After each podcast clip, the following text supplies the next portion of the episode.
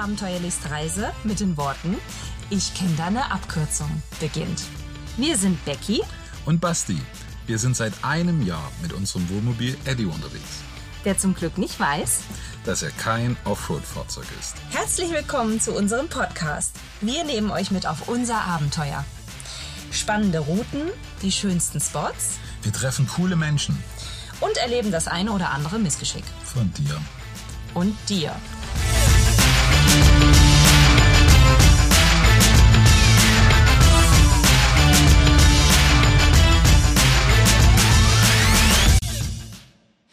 Basti, Hi Becky. wo stehen wir heute?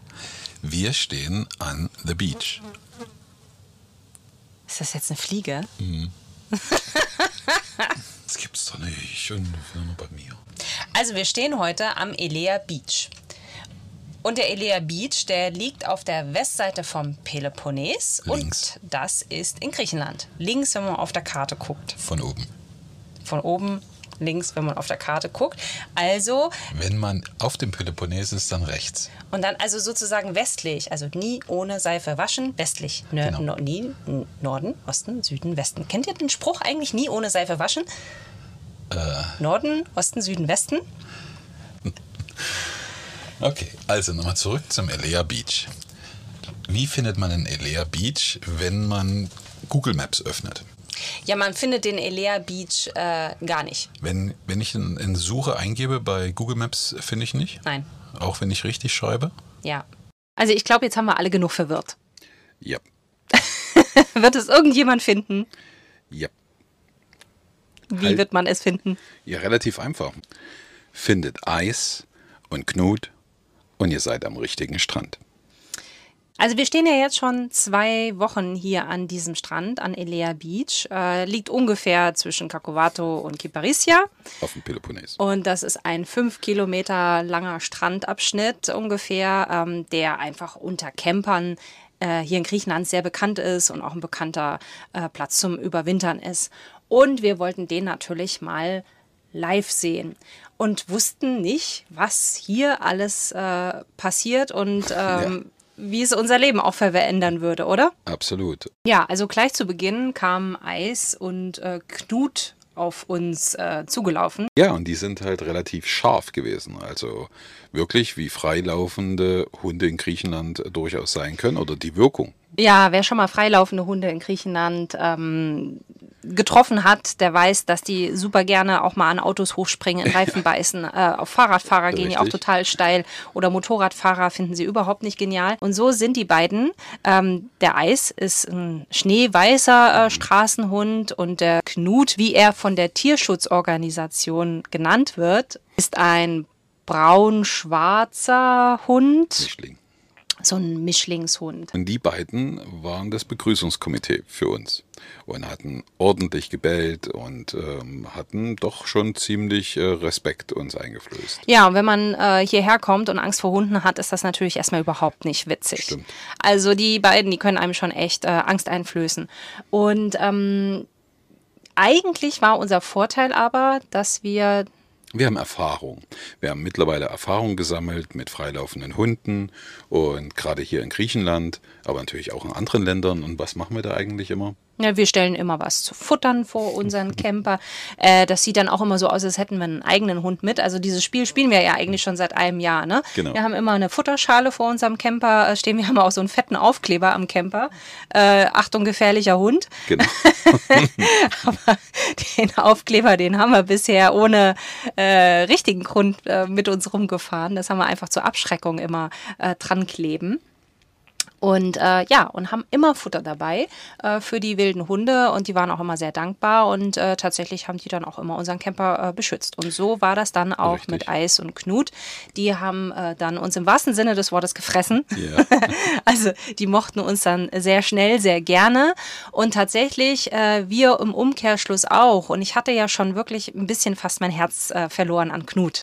Aber Knut und Eis sind wirklich keine Hunde, die man hier rausreißen sollte. Denen geht's hier grundsätzlich gut und zwar geht es denen deswegen gut, äh, weil hier eine Tierschutzorganisation regelmäßig am Elea Beach äh, vorbeigefahren kommt.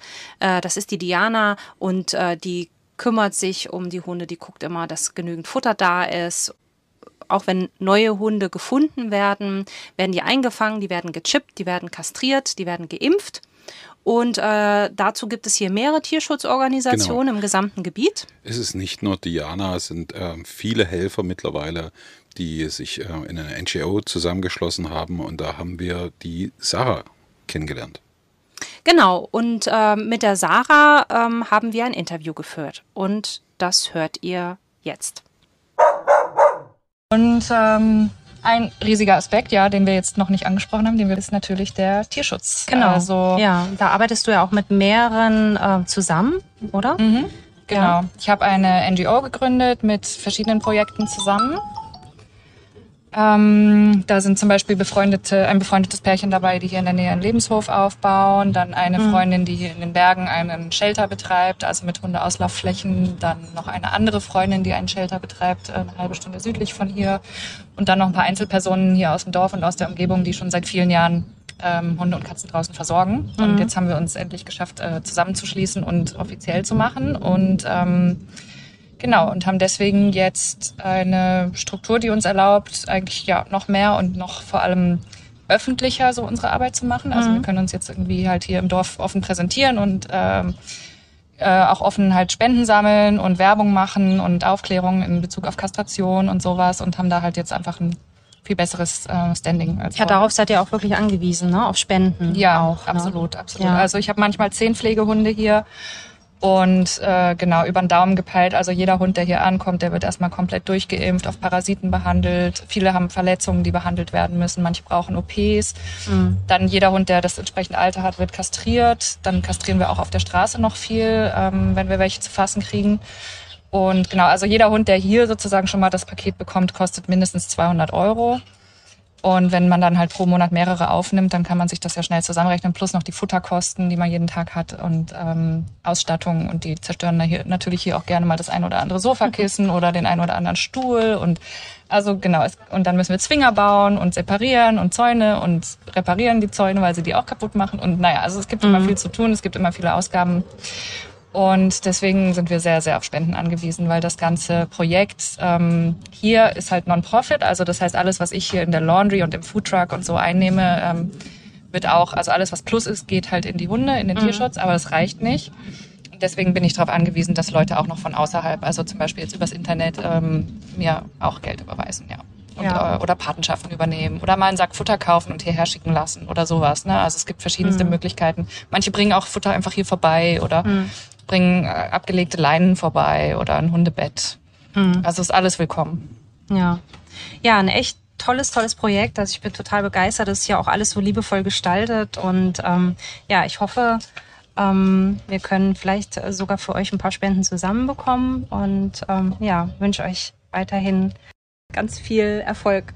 Ja, das ganze Thema mit den Straßenhunden, das hat uns so berührt, ähm, dass wir danach, nach dem Interview, überlegt haben, wir wollen einen Spendenaufruf starten. Mhm. Genau. Also wir haben tatsächlich überlegt, äh, wie können wir hier irgendwie unseren Beitrag mit leisten, was können wir machen.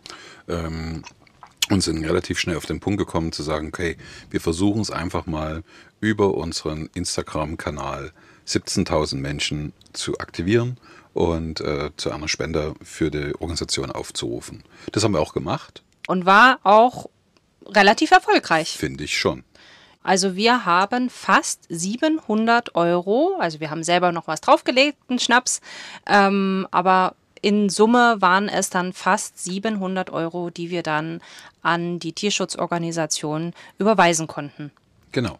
Und diese Mittel werden dann einfach genommen, jetzt gerade für den bevorstehenden Winter, um natürlich entsprechend Futter zu kaufen und ähm, auch das ein oder andere Körbchen warm zu bekommen. Ja, und vor allem für eine ganz wichtige OP, und zwar für die Mama von einem ganz besonderen Hund.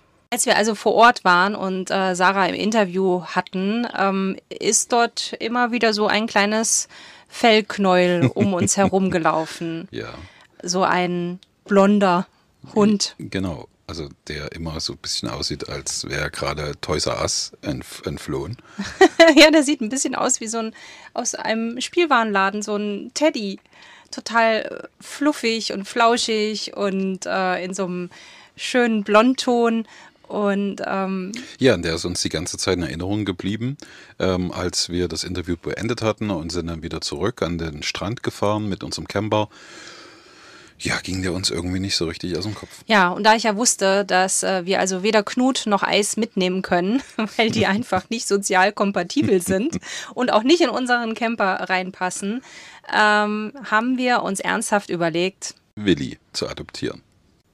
Ja, also sind wir am nächsten Tag sofort wieder zurückgefahren und haben mhm. gesagt, gib uns den Hund. wir äh, wollen ein paar Probetage mit ja. dem kleinen Welpen machen und wollen mal für uns schauen, äh, ob das funktioniert. Äh, dass wir den nicht zurückbringen, war eigentlich von vornherein klar. Ja, das haben die, glaube ich, auch bei der Verabschiedung schon gesagt. Ja, es war eigentlich jedem klar, dass es nicht bei diesen Probetagen bleibt. Wir hatten ihn ein ganzes Wochenende von Freitag bis Montag und ähm, haben einfach unser Herz in den kleinen Racker ja. verloren. Er war dann zum Schluss cool in the gang. genau. Eis und Knut hatten am Anfang ein äh, bisschen Berührungsschwierigkeiten äh, mit ihm. Und als es kurz geklärt war, ähm, haben sie ihn komplett in ihre Gang mit aufgenommen. Und ja. der Kleine hatte quasi sie dann. Äh, er war so der flauschige geführt. Boss, oder? Ja, genau. er war so der, der, der so total süß aussieht, ja. Richtig. Und aber so dann die Kommandos gegeben hat. So. Genau. Und keiner durfte Willi äh, mehr zu nahe kommen, sonst steht Eis und Knut. Sofort. Sofort parat. Und, und, er liegt so flauschig zusammengeknuddelt an seinem Platz und Knut und Eis stehen wie so zwei Soldaten über ihm. Also Bodyguards. Ja, so Bodyguards. Wenn du mit vier Monaten schon deine Bodyguards hast, hm, dann hast du es geschafft. Aber jetzt beginnt quasi äh, ein neues Kapitel, oder? Also es war dann ja nur logisch, dass wir wieder zurückfahren ähm, zur Tierschutzorganisation. Wir haben dann das Spendengeld übergeben und haben dann auch gleich mitgeteilt, nein, den Willi, den geben wir nicht mehr zurück, macht die Adoptionspapiere fertig. Und äh, ja, wir waren dann also nochmal beim äh, Tierarzt, er hat seinen EU-Pass bekommen. Äh, wir haben nochmal geguckt, ob alle Impfungen vollständig sind. Ähm, der kleine Willi ist jetzt vier Monate alt. Mhm. Und ja, Nachdem die Papiere unterschrieben waren, hat er direkt das erste Kabel durchgefressen. also bis dahin hat er gewartet. Also er hat genau gesehen, wann ist die Unterschrift drunter unter den Papieren und erst dann hat er das Kabel zerstört. ja, aber nun verändert sich unser Alltag äh, doch sichtlich. Das heißt, äh, wir müssen unsere Alltagssachen, die wir sonst so äh, jetzt abgestimmt haben in den letzten Monaten, dann immer noch im Blick haben, dass wir jetzt den kleinen Willi mit Bord Ja, wir haben. müssen jetzt alles komplett neu denken und dann ist er ja auch noch ein Welpe, also äh, sprich, ähm, er kann selber ja noch nicht äh, so weite Strecken laufen, ähm, ja. er kann auch noch nicht so lange alleine bleiben. Ähm, wir haben viele Dinge jetzt in den ersten Tagen schon gleich geübt, er kann schon erfolgreich sitzen. Ja. Und er kann auch schon erfolgreich äh, sehr viel fressen. sehr viel, das stimmt. Aber nichtsdestotrotz, äh, dafür, dass er eben was fressen kann, müssen wir natürlich halt auch einkaufen und ähm, dann halt auch mal ein paar Minuten ihn versuchen allein zu lassen. Und ja, das haben wir vorher schon ein bisschen geübt und dann äh, kam der Tag, wo wir dann mal versucht haben, ihn fünf Minuten ähm, im Camper zu lassen, weil wir können ihn ja nicht immer überall mit hinnehmen. Also das heißt, wenn man mal einkaufen geht, muss er dann auch mal in der Lage sein, alleine zu Hause zu bleiben. Genau. Ich sag's mal so. Wir sind zum Lidl reingegangen und ich habe mir einen Timer gestartet um zu sehen, wie lang wir jetzt momentan gerade unterwegs sind. Also ich wollte nicht länger als zehn Minuten. Eigentlich war meine Zielvorgabe 8,3 Minuten. Gut, okay. Also ich war innerlich auf 15 Minuten aus. Und Nein, wenn, viel zu lang. Wenn jemand mal einen Wocheneinkauf versucht hat, in 15 Minuten hinzubekommen, das an einem Supermarkt, der weiß, wie herausfordernd diese Idee war. Nein, also es, es, sollte ja eigentlich nur ein Test sein. Und ähm, ein Test ja. mit Einkäufen. Ja, Natürlich. ein Test mit Einkäufen. Aber ich wollte nicht, dass wir länger weg sind als acht Minuten.